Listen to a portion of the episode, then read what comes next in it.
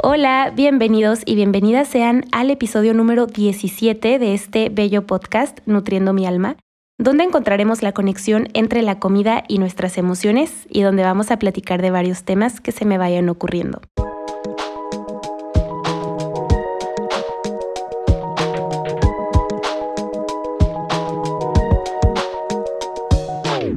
Hello amigos, espero que estén súper, súper bien.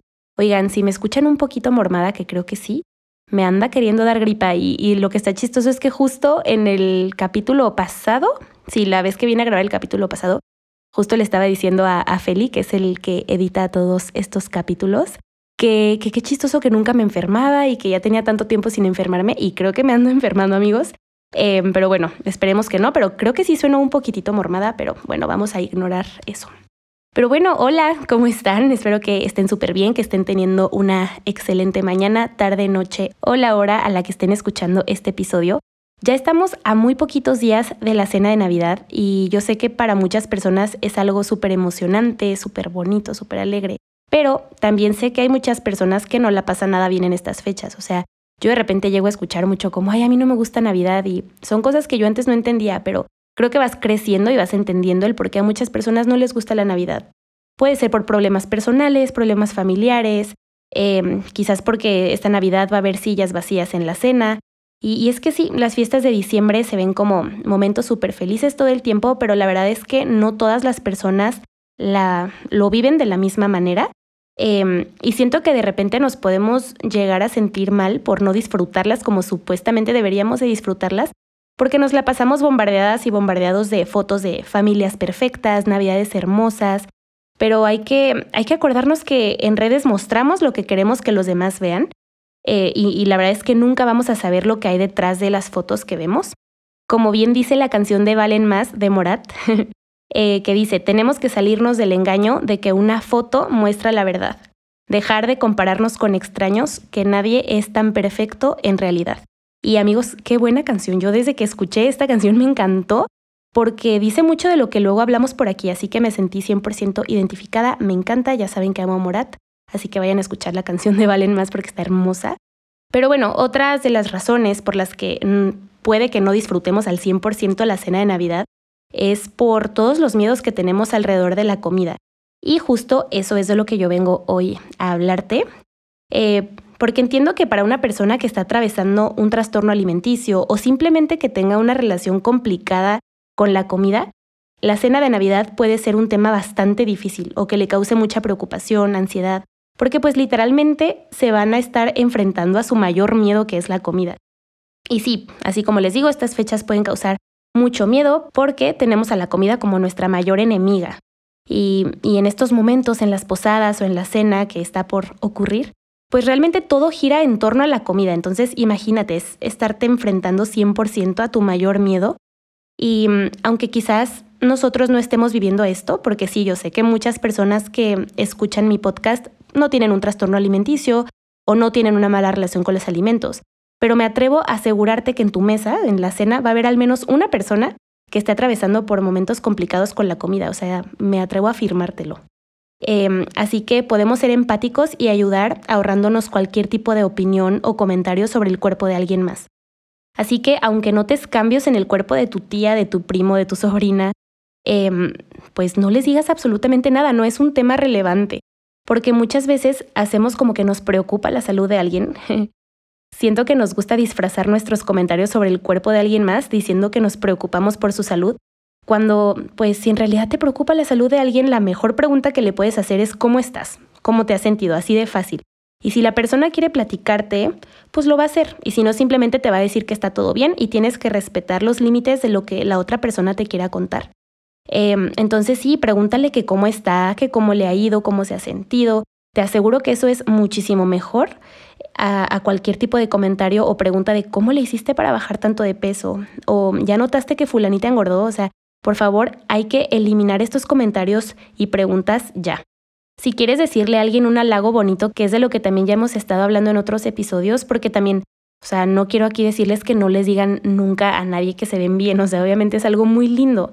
Así que les puedes decir que se ven muy felices, eh, no sé, estoy muy orgulloso de ti, me encanta pasar tiempo contigo. Hay un montón de cosas que les podemos decir a las otras personas que no tengan que ver con su físico.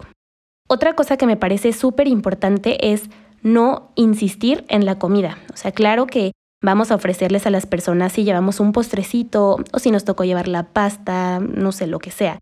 Y obviamente vas a querer que los demás lo prueben, pero cuando alguien te diga que no, es no.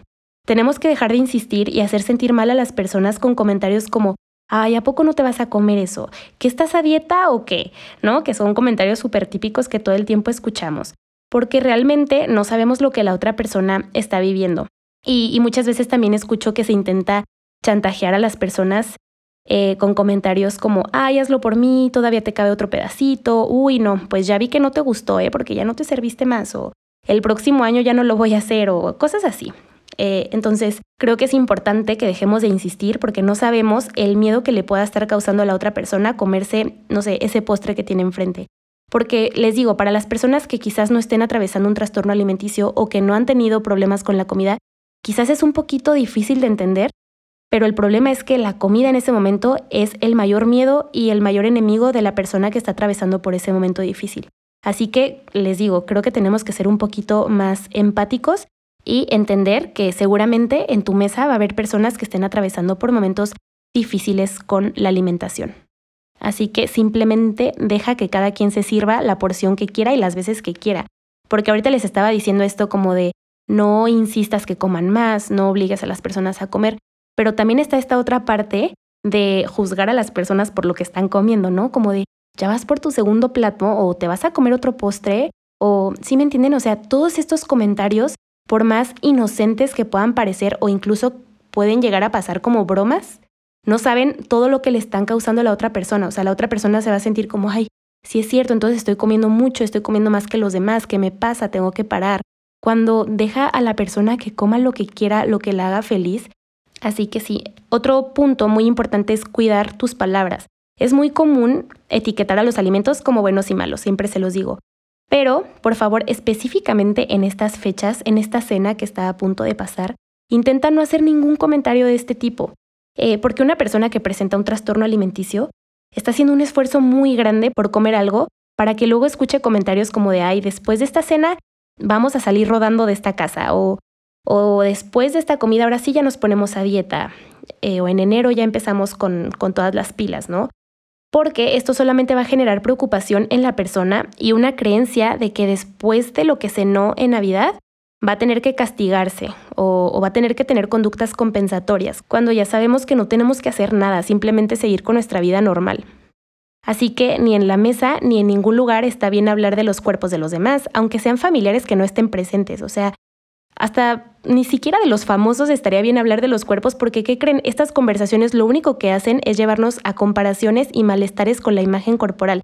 Así que creo que estos dos temas los tenemos que eliminar de la mesa, así como siempre dicen que no hay que hablar de religión, política o fútbol, creo que es, para tener una eh, convivencia amena. Me parece súper importante agregar a esta lista no hablar de los cuerpos de los demás ni hablar de dietas, porque esto solamente causa muchísimas comparaciones y estrés en las personas. Así que bueno, algo que me parece muy importante es empezar por nosotras mismas. O sea, si escuchamos que alguien está haciendo comentarios del cuerpo de alguien más, simplemente no alimentes esa conversación. Siento que muchas veces pasa, y yo creo que a todos nos ha pasado, que seguimos una conversación simplemente por convivir, eh, cuando realmente tú ni siquiera quieres estar hablando de eso o no te parece el comentario de la otra persona, entonces, no es ser grosero, es simplemente, no me interesa esta conversación, no lo vas a decir, ¿verdad? Eh, pero pues simplemente no alimentar esa conversación, que la otra persona vea que la verdad su plática no va a ningún lado y no tiene relevancia. Entonces, si alguien empieza a hablar de que fulanita ya engordó, que fulanita ya enflacó, que fulanita va a empezar tal dieta, tú simplemente no comentes, no sigas esa plática y puedes empezar a platicar de otra cosa muchísimo más emocionante y divertida que no tenga que ver con dietas. Y si estás en un lugar seguro en el que puedas defender tus puntos, pues sí puedes decir algo como, ay, la verdad es que no deberíamos estar hablando del cuerpo de alguien más y, solo esa persona sabe por lo que está pasando, así que no nos corresponde hablarlo. Entonces, si te sientes en confianza, porque yo sé que hay familiares con los que es un poquito complicado alegar, eh, pues no lo hagas, ¿verdad? Pero con quien sientes que sí puedes a lo mejor expresarte, pues simplemente decirles eso como, ay, yo la verdad siento que este tema no nos corresponde, siento que no está bien hablar del cuerpo de los demás y a lo mejor hasta la otra persona también se va a quedar pensando como, ay, sí, y esto a mí qué me importa, ¿no? Porque realmente, ¿qué nos importa el cuerpo de las demás personas? No nos importa en nada. Entonces sí, evita a toda costa estos comentarios de, bueno, ya en enero empezamos la dieta o escuché que a tal persona le funcionó esta dieta o vamos a hacernos un detox después de año nuevo, que esto también como lo llego a escuchar, o sea, de que ahora sí en enero el detox. Amigos, también en episodios pasados ya hemos dicho un montón de veces que esto del detox es totalmente falso. Y es que hay que acordarnos que una persona con un trastorno alimenticio, o les digo, o con inicios de un trastorno, o simplemente con mala relación con los alimentos, tiene miedo constante a subir de peso, o sea, es un miedo más grande. Tiene miedo a comer cosas que supuestamente no debería y a que la juzguen por su peso. Así que estas conversaciones no van a ayudar absolutamente en nada. Em, otra cosa que me parece demasiado importante mencionar es el no felicitar el que alguien de tu familia haya bajado de peso, ni alabar la famosa fuerza de voluntad. Yo ya les hice un capítulo en donde les hablo de por qué el bajar de peso no es motivo de felicitación, así que si no lo han escuchado, vayan a escucharlo. Pero aquí para hacerles un resumen, no sabemos la guerra mental que llevan por dentro las personas que están en esa mesa y, y lo peor de todo esto es que al felicitar a alguien por bajar de peso, no sabemos si está bajando porque tiene un trastorno alimenticio. Y si fuera así, imagínense, o sea, estamos aplaudiendo una enfermedad que es mortal, que luego les digo mucho esto, que a veces se nos olvida que los trastornos alimenticios son mortales. Entonces sí, es súper importante que dejemos de felicitar a las personas por bajar de peso, porque solamente estamos alimentando la idea de que lo que están haciendo por conseguir ese peso está bien, cuando posiblemente estén en una dieta súper estricta, o estén pasando por momentos muy complicados, alguna depresión, que luego no sabemos y nomás nos encanta ahí, ay, felicidades, oye, luego pásame tu secreto de cómo bajaste o cosas así, cuando realmente, bueno, escuchen ese episodio porque ahí les hablo a fondo de por qué no es motivo de felicitación el bajar de peso. Pero sí, ahora quiero darte algunos consejos si, si eres la persona que está presentando algún problema con la comida, un trastorno alimenticio, eh, porque mi propósito es que puedas disfrutar de esta cena y del momento. Pero claro, obviamente si tienes un problema alimenticio, la recomendación principal es que acudas a recibir ayuda profesional. Pero por el momento espero que escuchar esto, este episodio y estos consejos te dé un poquito de paz. Así que bueno, primero creo que es importante mentalizarnos que es normal que vayas a ver algunos familiares que quizás no has visto en mucho tiempo y, y tal vez van a hacer comentarios acerca de tu físico. Y mm, esto es muy lamentable porque por más que quisiéramos que esto no sucediera, va a seguir sucediendo.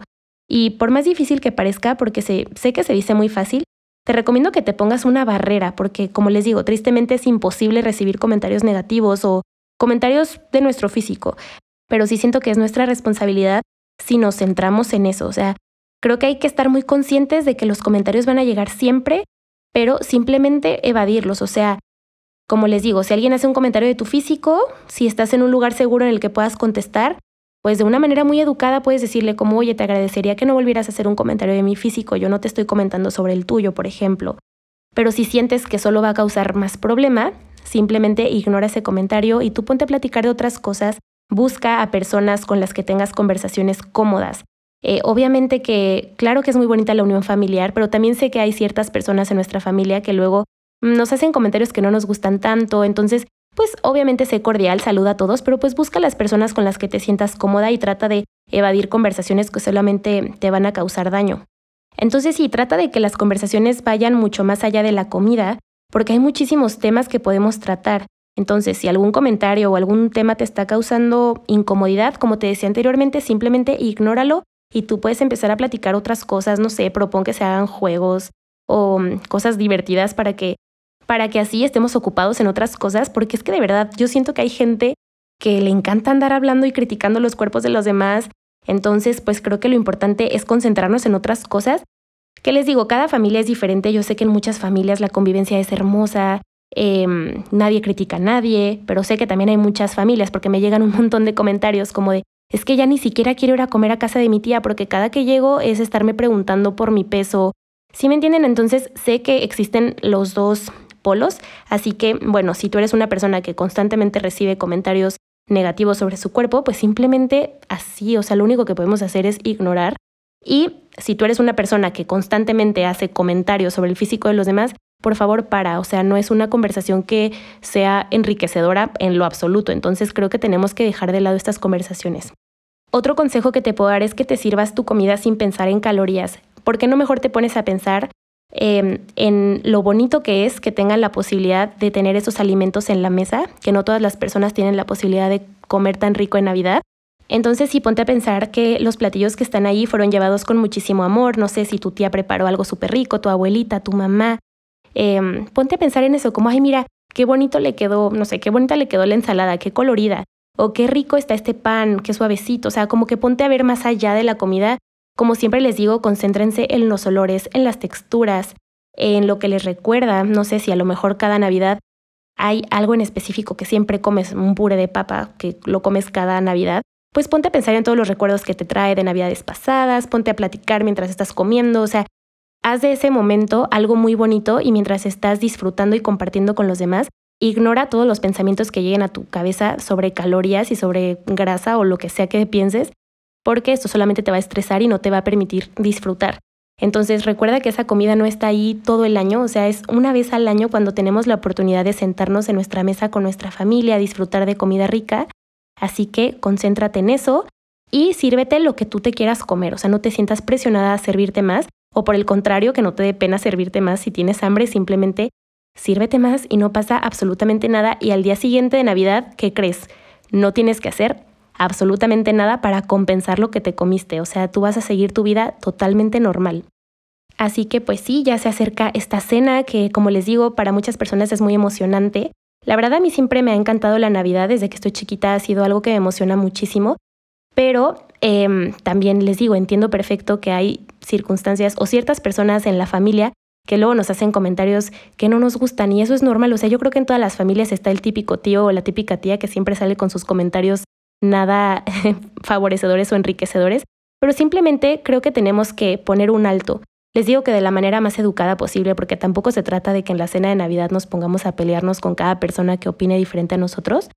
A mí a veces me pasa que, ahora más con el tema de la nutrición, o sea, que estoy en algún, no sé, en alguna reunión y las personas empiezan a platicar de cosas de nutrición y yo me empiezo a estresar porque yo quiero decir lo que yo pienso o lo que yo sé. Y, es un poco estresante porque tampoco quiero ser la persona que se mete en todas las conversaciones de, a ver, yo soy nutrióloga y, o sea, pero si me entienden, es, es un poco frustrante. O luego, pues, con todo esto de, de, mm, pues, mi enfoque en trastornos alimenticios y que también me encanta hablar de la aceptación corporal y así cada que escucho comentarios también en los que se está hablando mal del cuerpo de alguien más o así, de verdad yo siempre tengo que ir con un comentario, o sea, yo siempre tengo que defender mi punto y no sé si esto esté bien o mal, yo siento que está bien porque tenemos que hacer un cambio, o sea, si solamente dejamos pasar este tipo de conversaciones, pues ¿cuál va a ser el cambio?